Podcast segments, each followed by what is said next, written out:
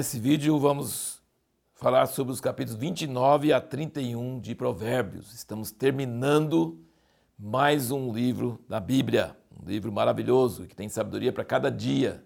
31 capítulos para 31 dias do mês.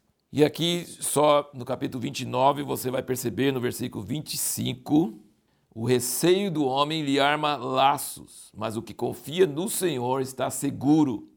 Muitos buscam o favor do príncipe, mas é do Senhor que o homem recebe a justiça. Então, assim, muito importante nós notarmos duas coisas aqui. Primeiro, não espere justiça dos homens. Esse mundo é governado por Satanás.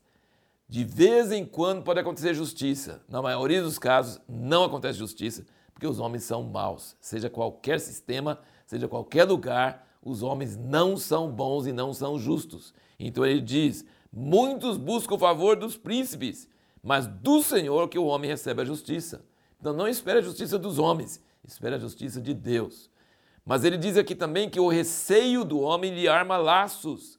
Quando você fica amedrontado, com pânico, medo, você acaba cometendo imprudências, fazendo coisas que você não faria normalmente. Mas se você confia no Senhor, você está seguro. Então, quando sua alma começa a entrar em pânico e medo e você começa a reagir, é perigoso, não é bom. Em ambos os casos, ele está dizendo: não tenha medo, confia no Senhor, não busque o favor de autoridades, confia no Senhor. Se você confiar no Senhor, você será bem sucedido. Qual é a definição de um governo justo? Vamos ver aqui no capítulo 29, versículo 7, ele diz: O justo toma conhecimento da causa dos pobres mas o ímpio não tem entendimento para conhecer. Então, justiça aqui em Provérbios não é só fazer a coisa certa, mas é ajudar os pobres. Ajudar os pobres é uma coisa muito forte e o governo justo deve fazer isso. Versículo 14: Se o rei julgar os pobres com equidade, o seu trono será estabelecido para sempre. Então, o governo justo é um governo que cuida dos pobres. E no Provérbios 31, nós vemos uma coisa interessante aqui as palavras do rei Lemuel, rei de Massacre, ele ensinou sua mãe: Que te direi, filho meu, e que te direi ao filho do meu ventre, que te direi ao filho dos meus votos. Então aqui nós vemos que um rei pode se tornar justo pelos conselhos de sua mãe.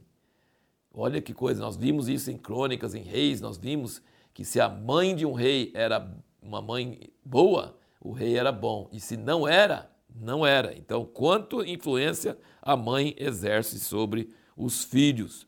Mas no versículo 5 ela diz que o rei não deve beber e se esquecer da lei e perverter o direito de quem anda aflito.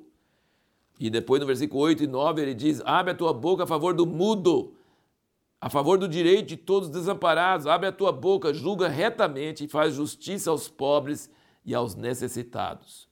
Então nós vemos que ela está dando conselho para o rei que ele tem que cuidar dos pobres. Se ele cuidar dos pobres, ele será um rei justo e ele julga corretamente e vai ser bem sucedido. E aí nós vemos aqui do, do versículo 10 até o versículo 31 é, sobre a mulher virtuosa. E eu não sabia, mas tem uma tradição que diz que Abraão que escreveu esse trecho aqui é, para Sara, a sua esposa. Muito bonito esse trecho.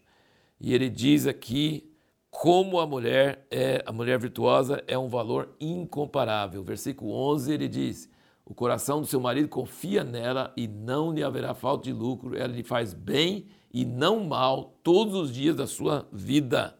E do versículo 28, levando-se seus filhos e chamam bem-aventurada, como também seu marido que a louva dizendo: Muitas mulheres têm procedido virtuosamente, mas tu a todas sobrepujas. Enganosa é a graça e vã é a formosura mas a mulher que teme ao Senhor, essa será louvada. Dai-lhe do fruto das suas mãos e louve-na nas portas das suas obras. Ou seja, cosméticos não vão resolver para uma mulher ter graça, segundo Salomão. Ela precisa ser uma mulher que teme ao Senhor e que cumpre esses propósitos aqui. E terminando então Provérbios, eu queria sugerir para você, toda vez que você lê Provérbios, você pode fazer várias coisas interessantes. Você, é, e uma das, acho que um dos métodos mais interessantes seria você é, fazer categorias, né? Toda vez que falar sobre o preguiçoso, aí você põe todos os versículos que falam do preguiçoso. Toda vez que fala sobre a língua, toda vez que fala sobre não ser fiador do estranho. Então, e, e pegar esses temas, né?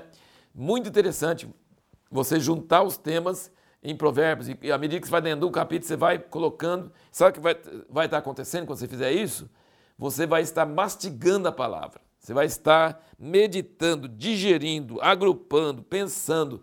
Assim, a palavra de Deus só tem efeito em nós. Não, não adianta só ler, passar rapidamente em cima. Você precisa mastigar, você precisa pensar e, e, organizar essas coisas. E não precisa pegar a Bíblia de estudo ou coisa que outros fizeram, não. Você mesmo precisa fazer isso, porque é isso que vai trazer benefício para você. E meu pai uma vez fez, chamou os 10 mandamentos de Salomão. Mas eu achei que os 10 mandamentos era muito pouco. É, e aí fiz 20. E você pode fazer muito mais, não tem problema. Mas eu vou citar esses 20 aqui e você pode depois ver, serve até uma base para você é, fazer esse exercício que estou fazendo. Pega os 20 mandamentos e, e vê todos os versículos quase de, de Provérbios, vai encaixar em um deles, né? Então, primeiro, busca a sabedoria acima de tudo. E a sabedoria é temor de Deus, né? É, dois, aceite correção e repreensão. Seja uma pessoa que não não fica ofendido quando a pessoa te repreende. Não apenas aceite, busque, procure pessoas para te repreender, para te corrigir. 3. Fuja da impiedade e faça justiça.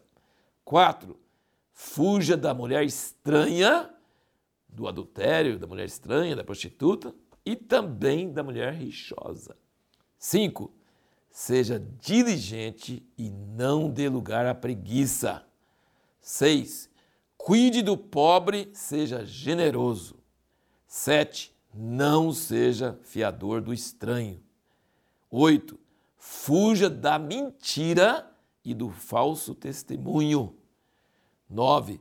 Fuja da fofoca e de se meter em questões alheias. 10. Honra seu pai e sua mãe. 11. Corrija e ensina a criança. 12. Não seja beberrão ou glutão. 13. Segure a língua, fale pouco. 14. Zele de suas amizades. 15. Não dê lugar à ira, não perca o controle, tenha domínio próprio. 16.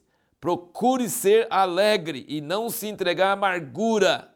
Ele fala muito sobre isso, que isso traz saúde. 17. Fuja da, da arrogância e da soberba.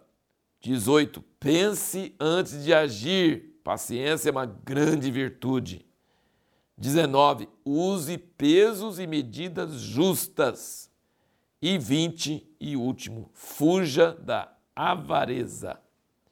Bom, nós podemos também colocar isso aqui, esses 20 mandamentos de Salomão, como PDF aqui no site, aqui no, no canal, e você pode depois conferir. Mas você pode achar mais coisas do que isso. Se você for lendo provérbios e, e encaixando cada um desses aqui, você pode de repente achar alguns que não estão aqui, mas a maioria você vai achar que está aqui. Mesmo se você pensar direito, você vai assim, não, mas encaixa aqui, encaixa ali, encaixa ali. Capaz que dá para você encaixar quase todas. Que Deus nos abençoe com a sabedoria do alto, a sabedoria que vem de Deus, que Deus deu para Salomão e que Jesus, que foi Deus em carne, citou quando ele estava aqui na terra. Que coisa preciosa e maravilhosa. E a pergunta que nós vamos responder no próximo vídeo é uma pergunta bem, talvez estranha. Você, eh, quando você começar a ler Eclesiastes, você não vai estranhar, não, tá? Mas é, a pergunta é essa: por que Eclesiastes está na Bíblia?